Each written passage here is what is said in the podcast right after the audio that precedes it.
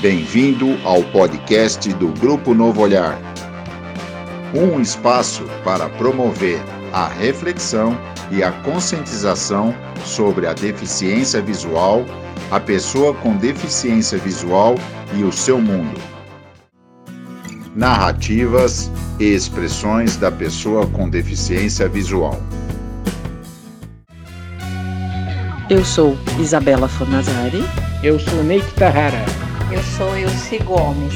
Eu sou Gilberto Luiz Carvalheiro. Eu sou Marilda Magalhães. Eu sou Marcelo Santana.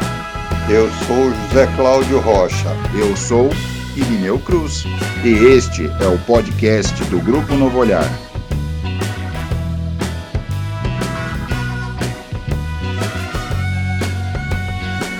Olá! Começando mais um episódio de número 2 do podcast do Grupo Novo Olhar. Tudo bom, gente? Tudo beleza? Tudo beleza. Boa noite, tudo bem? Tudo em ordem. Então, tá bom. Vou falar aqui quem tá aqui e vocês dão um oi, tá bom? José Oi. Cláudio, Oi, tudo bem? Marcelo, E aí, tudo bem? Beleza? seu Gilberto, Oi, turma. Elci, Oi, tudo bem? Irineu, Olá, pessoal. Ney, Oi, pessoal. Marilda. Oi, pessoal. Bom, hoje nesse episódio a gente vai falar sobre a deficiência visual não me define. E essa é uma questão muito importante, porque a sociedade, né, na sua maioria, ela enxerga a pessoa com deficiência visual somente pela deficiência visual, né, resumindo essa pessoa a sua, a sua deficiência e desconsiderando ela como um indivíduo. E a consequência desse olhar estreito aumenta o preconceito, julgando a pessoa com deficiência visual incapaz, inútil, triste, sem perspectiva de futuro, improdutivas, etc. Né? Ou seja, coloca ela à margem da sociedade. E aí a gente combinou, né, nós todos aqui, né, de contarmos uma, uma história, porque são várias aí, né, é, que viveram a esse respeito. Vamos lá? Quem quer começar? Eu, Eu. começo. Quem? Ney, Vai, Ney. O Ney. Vai lá, Ney. Bem, é a primeira vez que eu, depois que comecei a aprender a mobilidade, eu peguei o trem da, da Lapa, que é perto da minha casa, até a casa da Elci, que é em Francisco Morato. Nesse percurso, o segurança me pegou e me colocou dentro do trem sentado. E eu tenho o costume de pegar a bengala, colocar do lado e colocar minhas duas mãos debaixo da minha barriga, porque eu sou gordinha. Nisso, o- as pessoas acho que olharam para mim e começaram a colocar dinheiro na minha mão. Piedade. Mas aí eu escutei, eu fui falar que não precisava para uma senhora, ela falou que a humildade para um deficiente é bom, que ela estava ajudando. Aí eu fiquei quieto, fui até Francisco Morato por 50 reais. Mas foi isso, pessoal. Ótimo. E, e aconteceu várias vezes isso. Eu acho que eu tenho cara de, de Buda, sei lá. Ótimo, mas é isso. O duro é que foi na ida e na volta, então ele saiu ganhando. Acabou fazendo mercado com dinheiro do trem. Ah, Agora ele já sabe até a posição de pôr as mãos.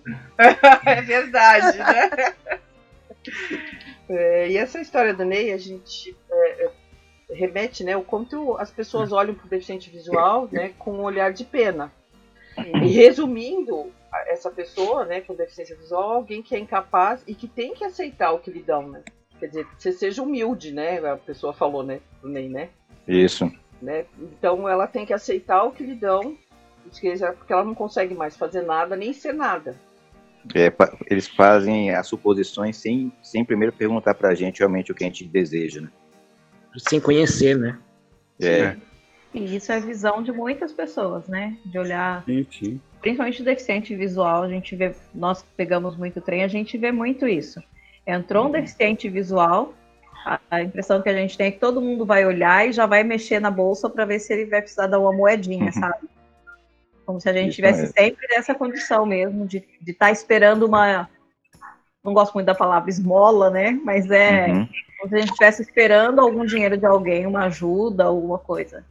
É, e não só o dinheiro, né? As pessoas ainda, além de dar o dinheiro, quer dizer, só dão dinheiro ali, eu fico tranquila com a minha consciência, Sim, né? sim.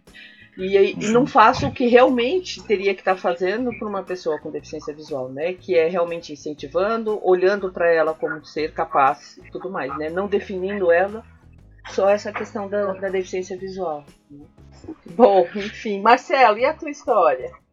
Então, é, eu fiquei, eu me tornei deficiente visual há 35 anos, quando eu estava com 35 anos. Então, antes disso, eu fazia várias coisas, né? E uma das coisas que eu mais gostava era dirigir. E, e aconteceu uma ocasião que eu estava eu tava no, no Paraná e meu pai estava precisando colocar o carro na garagem, era uma garagem que para você entrar era ficava enviesada. E ele não estava conseguindo, e aquele aquele barulho de não conseguir estava me deixando incomodado. Aí eu fui até ele e falei para ele assim, para ele me explicar como que era a garagem que eu colocava. Ele não falou nada, mas ele fez um ar que achava que eu não ia conseguir. Aí eu entrei no carro, né, fechei a porta e falei para ele ficar do lado do carro para que não corresse nenhum risco, né, de eu poder pegar ele ou, ou coisa parecida. E simplesmente eu peguei e coloquei o carro na garagem do jeito que tinha que ser. Saí e fechei a porta. Quer dizer, apesar da gente não enxergar, não impede a nossa capacidade. O que a gente sabe, a gente não esquece. E foi assim que aconteceu. É, a pessoa ela não perde os seus conhecimentos nem as suas habilidades com a perda da visão, né? Nada. E que também nem a incapacita de aprender coisas novas, né? Eu Ah, acho com que certeza. isso é importante. É porque as pessoas olham muito também para o deficiente visual como se ele perdesse tudo, né? E seu Gilberto, como é que é a tua história? Então, comigo aconteceu diversas coisas, né? Algumas alegres, algumas tristes, né? Mas a gente consegue relevar todas as situações. Mas uma que me marcou muito foi que eu precisava de uma segunda cópia da certidão de nascimento, que a minha tinha sumido. Eu fui com a minha esposa no cartório, e esse cartório onde eu moro aqui, é, ele tem sobre loja, né? E a, a, de, de envio de segundas vias é na parte de cima, né? sobre loja.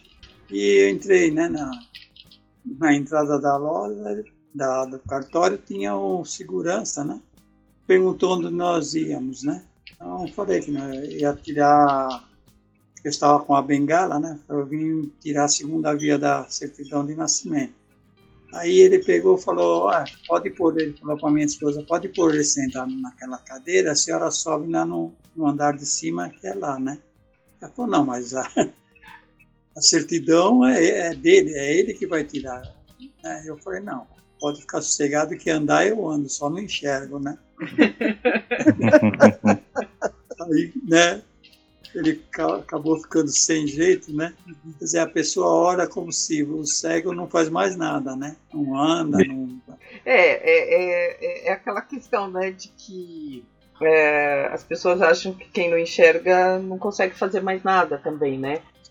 Tem muitas histórias que vocês é, é, também contam, que é a questão de que chega numa festa, você já tem lá a cadeirinha, né, preparada para vocês e um monte de comida na mesa, né? Quem quer comer é sentar com deficiente visual, né? É só sentar do lado. E você, Zé Cláudio, qual que é a tua história? Bom, minha história, é, desde de jovem, sempre eu gostei muito de dançar.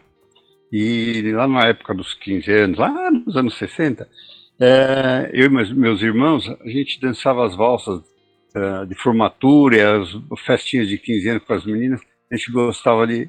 E era chamado para dançar. E a minha vida inteira a gente dançou. E eu, quando eu gosto muito de viajar, eu viajo com a minha esposa, a gente, toda oportunidade que tem de dançar, eu vou dançar e vou de bengala. Fica todo mundo abismado. Como que o cego dança? Fica- Depois vem perguntar, nossa, mas como é que vocês fa você faz? Ué, é a coisa mais normal. É só sair da Dançando. frente, porque senão eu vou dar trabalho.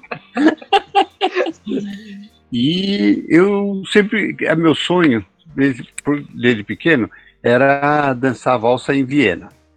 E então a gente, só que o leste europeu é caro, a gente juntou dinheiro e em 2018 a gente foi para lá E eu tive, a, graças a Deus, a, pude realizar meu sonho. A gente dançou a valsa no, subindo o Rio Danúbio, foi até gozado, porque se eu tocar a valsa da Nube Azul, né, pô, primeiro a levantar da cadeira fui eu, né? Eu sou fogueteiro, e saímos dançando. Tinha uma, umas oito casais dançando, uma meia, uns dois, três já pararam para ficar vendo. Eu falei, meu Deus do céu, não estava querendo fazer show. Mas eu danço sempre de bengala. E depois aí nós fomos no castelo de, de Chambron, Chambron. E lá também eh, tem uma apresentação da valsa de, de, do imperador, e quem quiser dançar pode dançar. E um monte de casal saiu dançando também, de bengala. E depois o passeio lá na, na, nos bosques de Viena também, que é outra histórico. Então é, é tipo a, a, coisa. A gente pode fazer tudo igualzinho, só que de outros modos, com outros cuidados. E a gente continua a vida normal. O pessoal estranha, porque acha que o cego tem que ficar fechadinho, sentado e se, se, ouvindo. E não é nada disso. É, e tem uma coisa aí também, né, que é, é essa questão da, de novo, né, que a perda da visão, a pessoa também não perde também o que ela gosta ou não gosta de fazer, né? E nem dos seus sonhos. Ela não perde seus Sim. sonhos, né? E, é, que fazem 10 anos que eu perdi a visão. É, e que mesmo não enxergando, foi muito prazeroso esse sonho ser realizado, né? Não quer Nossa. dizer que é, é, dançar é, tendo a visão ou não, não, não tornou isso ruim, não. Tornou uma. Não, conseguiu não. uma coisa muito legal isso. Né? Nossa, até hoje eu fico emocionado, porque eu sou muito mole. até hoje eu fico emocionado de lembrar. Assim, indescritível. E a sua história, Elci? Então, as pessoas têm a impressão de que quando a gente perde a visão, né? ou que a gente já não nasceu sem a visão, que a gente não pode comprar nada, por exemplo. É, teve um, um episódio de eu estar voltando né, de São Paulo para Francisco Murato, cheguei aqui na cidade, Francisco Murato, segurança gentilmente me conduziu até fora da estação e me perguntou se eu queria ir para um ponto de táxi, ponto de ônibus, eu falei que não, que ele me deixasse na calçada contrária da estação, porque eu ia até a loja do Boticário. E ele, assim, sem eu menos esperar, ele me faz a pergunta mais, mais estranha, né? O que você vai fazer na loja do Boticário? na hora me passou. na hora me veio a cabeça, eu falei, ah, eu vou comprar carne, né? não, não, ele me perguntou, o que você vai fazer no Boticário? Aí eu falei para ele, ai, Aí antes de eu responder, ele falou pra mim, ai, desculpa, né? Olha, pergunta minha, você vai comprar perfume, né? Eu falei, é, moço, eu vou comprar um perfume, né? Então a impressão que eu tive é que assim, a visão que eles têm é, da pessoa com deficiência visual, né? É que a gente não é consumidor. Que a gente não tem vontade própria, que a gente não sabe comprar, ou que a gente não tem essa capacidade, né, de escolher os nossos próprios é, comprar sozinho. ou que a gente não pode presentear ninguém. Eu achei uma situação bem inusitada, assim. Até hoje, quando eu chego na estação, que em geral é, as equipes elas se repetem, o segurança fala para mim, ai, cada vez que eu vejo você eu dou risada porque eu lembro da pergunta idiota que eu fiz. Ah. Eu fui pegar, mas isso, eu brinquei falando é normal, né? Que a gente né, tá tão acostumado mas ficou aí uma lição, pelo menos para ele, né? Que a gente também é consumidor e que a gente sabe comprar e que a gente pode comprar acima de tudo, né? A e sabe escolher, né? Sabe escolher o que sabe quer, escolher, né? É. Isso é bom. Mas valeu pela experiência. Irineu, e a tua história? Bom, cego quando tá na rua é sempre uma aventura, né? Então a gente passa por muitas situações inusitadas e são sempre várias histórias. O que é mais comum, assim, o que eu vejo é o pessoal, muitas vezes, é, não perceber que, que, que eu sou deficiente visual, vem me fazer um tratamento como fosse uma pessoa que não tivesse deficiência, e quando descobre que eu sou deficiente visual, aí fica todo constrangido. Então, aconteceu alguns casos, como por exemplo, eu com a minha esposa no mercado, eu estou lá fazendo as compras com ela, e de repente ela sai de perto de mim para buscar alguma coisa e eu fico parado. E eu normalmente estou com meu kit cego, né, óculos escuro e bengala. E aí chega uma pessoa por trás, uma senhora, ah, por favor, senhor poderia me ajudar achando que meu 1,77m é de uma pessoa muito grande, né? O senhor poderia me ajudar a pegar aquele produto ali em cima da prateleira? Eu viro e falo para não, sem problema, se a senhora me orientar, posso pegar. Aí ela vê que eu sou deficiente visual e fica completamente constrangida, desculpa, eu não tinha percebido, não, não tem problema, só me orienta que eu consigo pegar para a senhora e não tem problema nenhum. E aí eu vou lá, ajudo ela a, a pegar o produto, só que, é claro, ela fica com aquele constrangimento que ela não tinha percebido. Outra coisa que normalmente acontece, muitas vezes você entra num restaurante, né, com a família ou com amigos, e às vezes você entra, senta na mesa, põe a bengala do lado lá e a pessoa, o garçom, não percebeu que eu sou deficiente visual. Então ele já chega ali para atender uma pessoa como fosse uma outra qualquer. E quando ele vai me oferecer o cardápio, alguma coisa, eu falo, bom, olha, eu não enxergo, você tem um cardápio para ele, é, você pode me dizer, aí há toda uma mudança de comportamento, porque a pessoa também fica constrangida com isso e acaba é, não sabendo como lidar com isso. E aí eu normalmente procuro informar, orientar de como é que ele deve proceder para que eu possa escolher o meu, meu pedido e muitas vezes até localizar é, os objetos na mesa e poder é, é, fazer minha refeição ali ou ficar com meus amigos conversando e bebendo sem problema nenhum. Mas essa questão é sempre inusitada, né? É, isso, isso demonstra é que assim, é sempre parece que é, as pessoas para interagir com uma pessoa com deficiência visual tem sempre um constrangimento, né? Fica sempre um é. Né? Exato. Não, não há uma naturalidade né, em interagir. Né, com... é, é que assim, quando a pessoa chega perto de você, você é um ser humano. Quando você fala que é um deficiente visual, dá a impressão que você se transforma num outro ser que a pessoa já não sabe mais como lidar. Muitas é. vezes por falta de informação, de conhecimento, mas é aquilo que os colegas estão falando, nós somos pessoas normais, que temos apenas uma deficiência, mas a gente procura ter uma vida o mais normal possível, né? Uhum. Então, então tem uma outra história que também é um pouco diferente, mas também bastante inusitada, que por causa da minha deficiência criou uma situação bem, bem incrível. Em 2016, é, eu e mais cinco amigos, nós estávamos completando 50 anos e resolvemos fazer uma viagem né, dos nossos sonhos de, como a gente nasceu em 1966, nós vimos fazer a Rota 66 saindo de Dallas, no Texas, até São Francisco. E quando a gente chega nos Estados Unidos, a primeira cidade que você pousa é a cidade que você vai fazer todo o processo de imigração.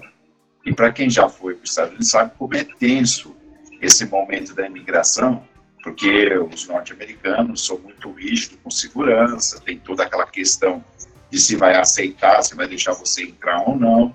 E a gente indo, é, eu só como eu, única pessoa sendo deficiente, os outros colegas meus, todos videntes, a gente estava com colete de motoqueiro, com o emblema do Brasil e tal. E a gente falou, bom, vamos, vamos ver se vai dar tudo certo. Descemos em Atlanta, pegamos a bagagem, estamos indo para o setor de imigração, já de cara com aquela tensão toda, os oficiais da imigração orientando todo mundo, tinha bastante gente, não, por aqui, por aqui, por aqui. E quando me viram com a bengala, é, deduziram que eu era deficiente visual e já pediram que eu fosse para uma outra área é, preferencial. Com isso, eu até falei: olha, eu estou com um grupo de amigos, eles estão comigo, me ajudando. Ah, não, pode vir todo mundo. Meus amigos já nem acreditavam, né? Porque, assim, pô, onde vai esse segue, tá indo todo mundo. Até o meu amigo falou brincando, falou assim, agora quando eu viajar, vou levar sempre o Irineu, que é passagem liberada em qualquer é. lugar, né? E aí nós fomos, fomos para esse setor da imigração, chegamos lá, toda a parte eletrônica que tinha que fazer no guichê, e aí um amigo meu me, me auxiliando, e os oficiais tudo em volta. E aí, o que é engraçado, eu estava conversando com um amigo meu, e aí uma senhora oficial da imigração me viu, viu que era do Brasil falando português e ela falava português. Ela pegou, me puxou de canto. Aí meus amigos já ficaram tudo tenso. Falou, pronto, deu, deu ruim. Me chamou de canto e aí ela começou, assim, do nada, a perguntar é, quanto tempo que eu estava deficiente visual, é, que ela viveu um tempo no Brasil, e aí que ela teve uma filha também com um problema muito sério e que ela foi curada é, indo na religião dela, frequentando a igreja dela, na fé dela e tudo. E ela começou a querer me oferecer isso, falando que eu deveria procurar a igreja dela, procurar toda essa ajuda para que eu pudesse ter a cura do meu problema. Que com certeza, se eu fizesse o que ela falou, é, eu poderia ter aí a minha visão no, de volta no, no, novamente. E aí o que foi aquilo assim, assim, a conversa foi uma coisa que a gente não acreditou. Para mim era uma coisa incrível, porque era a primeira vez que eu estava indo para os Estados Unidos.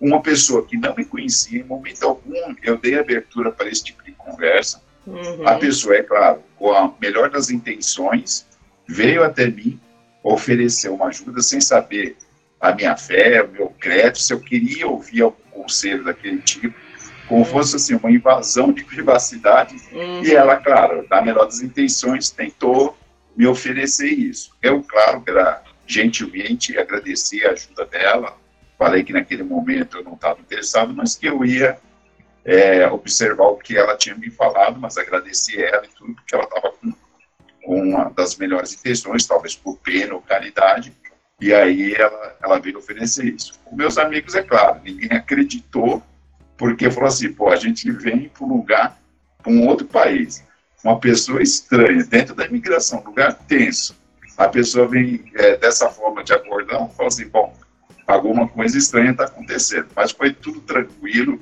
depois a gente passou numa boa e acabou virando uma piada isso tudo, mas foi assim, pela minha deficiência, eu tive todo esse tratamento diferenciado num outro país, e aí, com as melhores das intenções, a pessoa me oferecendo uma solução que, é claro, naquele momento não me interessava, mas é, foi, foi o que aconteceu.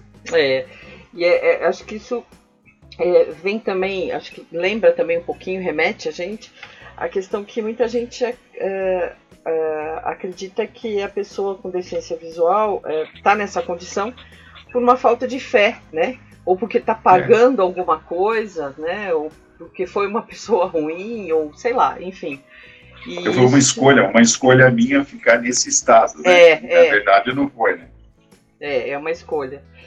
E além disso, tem uma outra questão que, que é, é como eu sei dessa história, né? Que vocês, é, você e teus amigos sempre quiseram fazer essa viagem, que quando vocês fizessem 50 anos, né? Vocês iam andar na Rota 66 de moto. Você não Sim. foi de moto, foram todos seus amigos de moto, você mais um amigo foram de carro, né? Com... Exato, exato. Mas eu acho que isso é legal porque também demonstrar que as pessoas, de novo, né, não se perdem os planos nem os sonhos, né?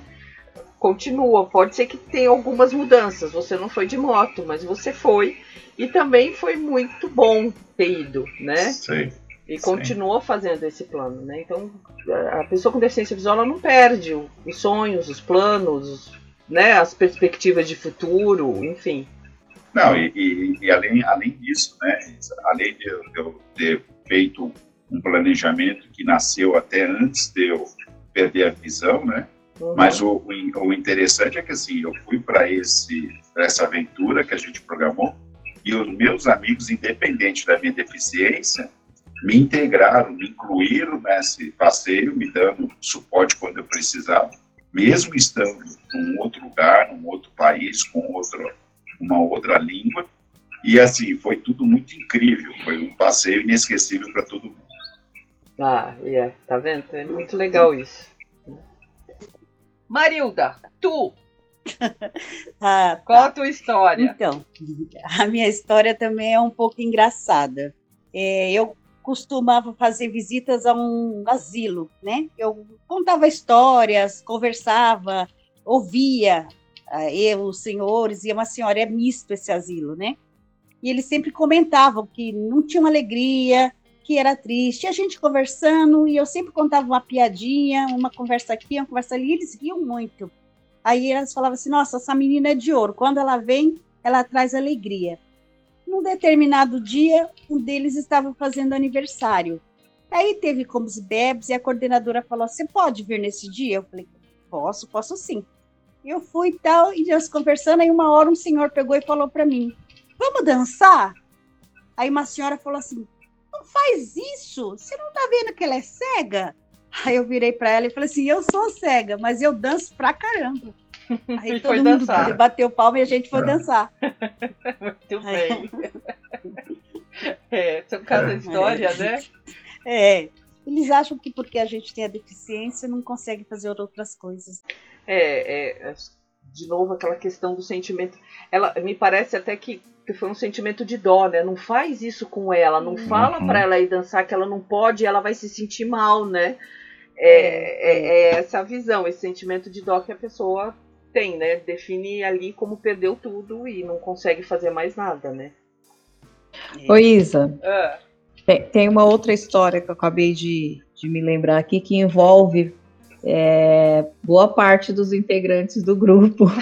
Cuidado, hein? Não autorizo. Depende do que você vai falar aí.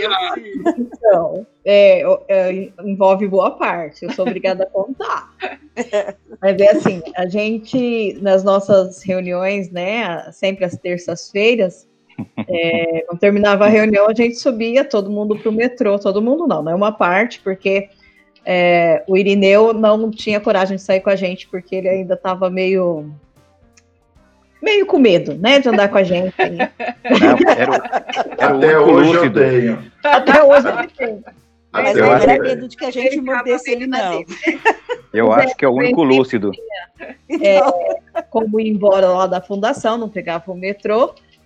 E a, a gente sempre ia junto, então, eu, Marilda, o seu Gilberto, o Marcelo e a Gi, que era uma, uma outra amiga nossa, que a gente sempre andava junto. E a, normalmente a gente ia até a estação do metrô, pegávamos o metrô todo, sentido Estação da Luz. Seu Gilberto e o, o, Marcelo desciam antes, mas a gente continuava até a Estação da Luz, eu, a Marilda e a, e a Gi.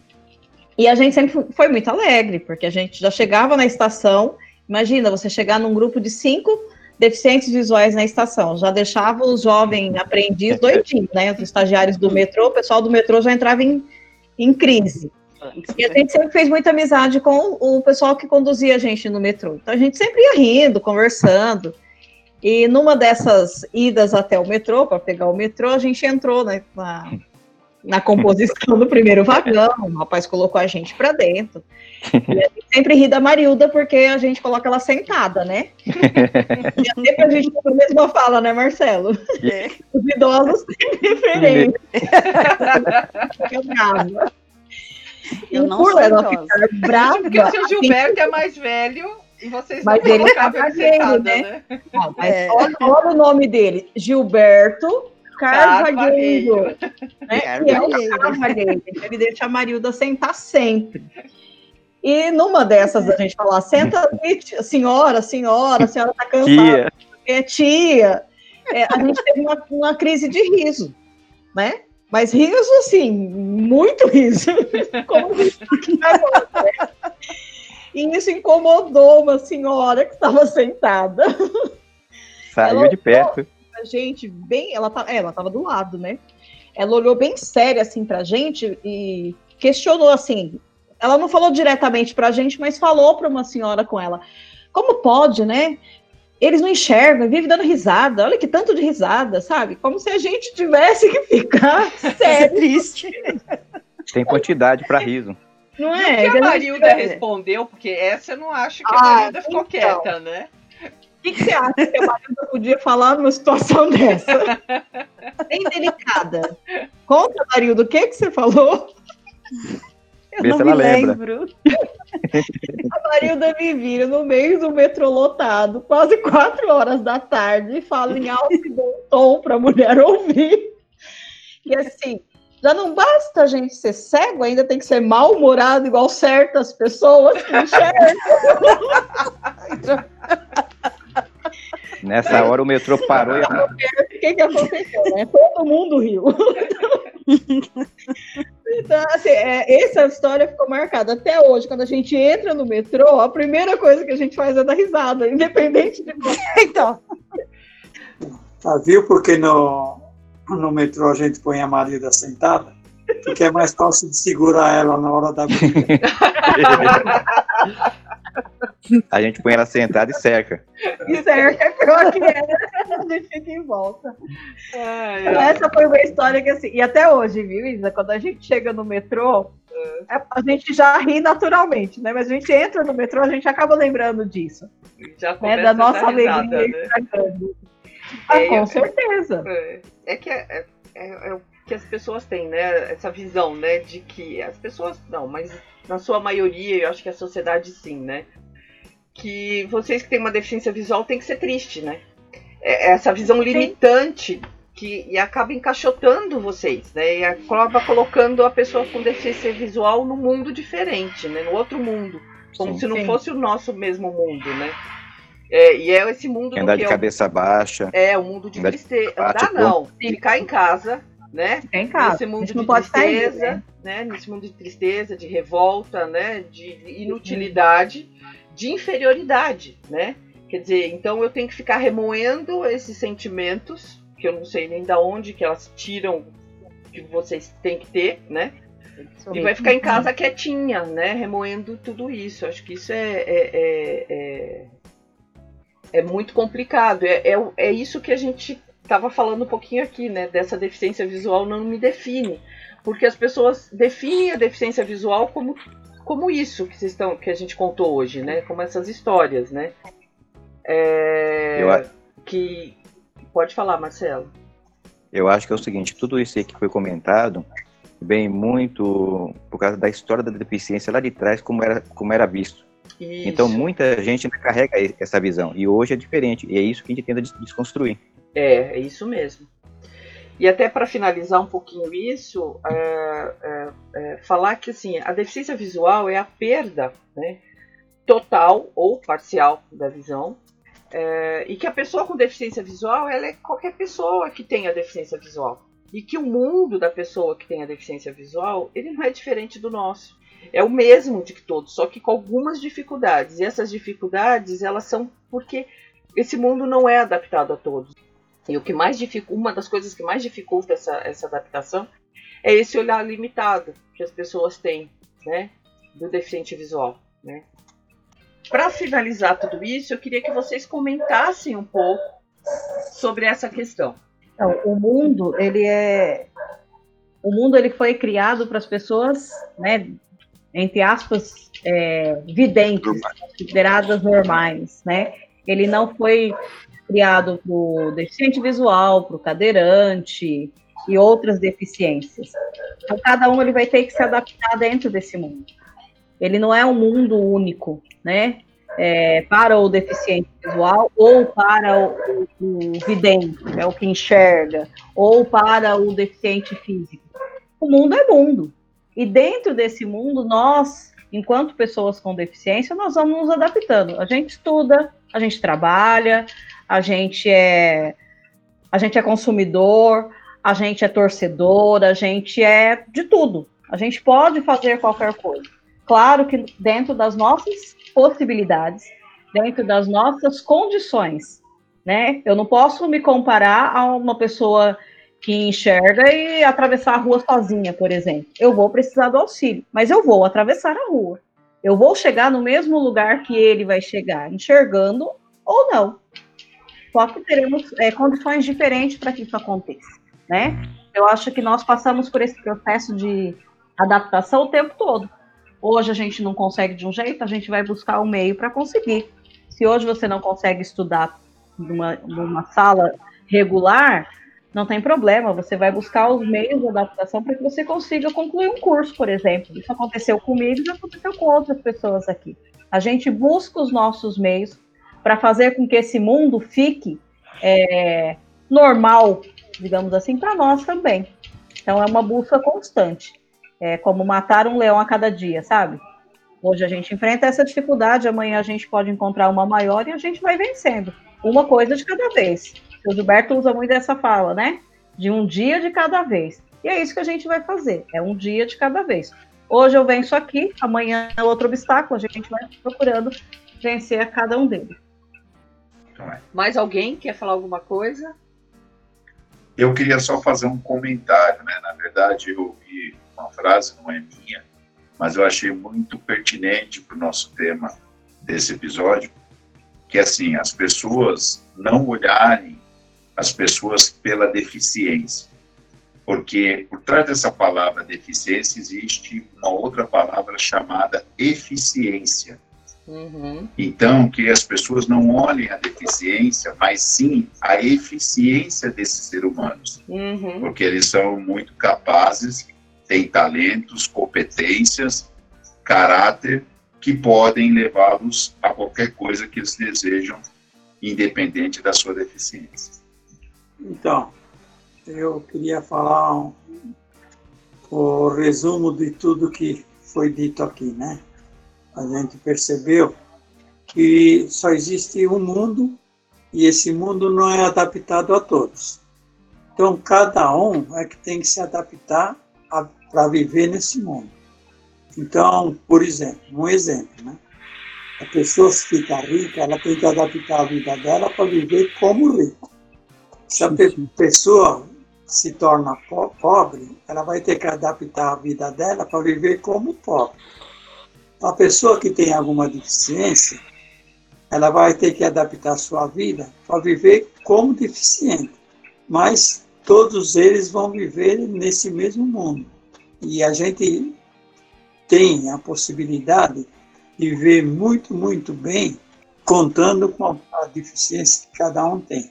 É só dar uma oportunidade para viver melhor. É isso aí. O deficiente visual não é um incapaz, não é um coitado, não é um inútil e também ele não perde a sua identidade, ele vai ser sempre a mesma pessoa. E é, ele pode fazer tudo que uma pessoa faz no seu tempo. E também a gente não podemos esquecer que o deficiente visual pode fazer tudo o que ele quiser, só não pode fazer o que depende exclusivamente da visão. O restante ele pode tudo.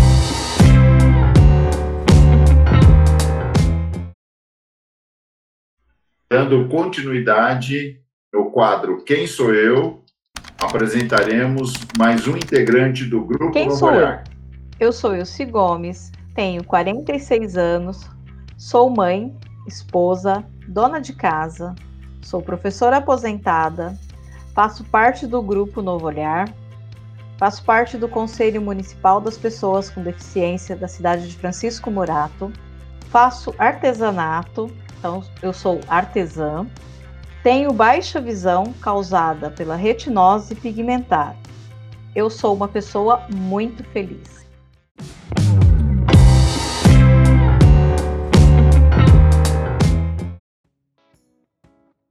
E aí, Irineu, se as pessoas quiserem entrar em contato com a gente, como é que faz?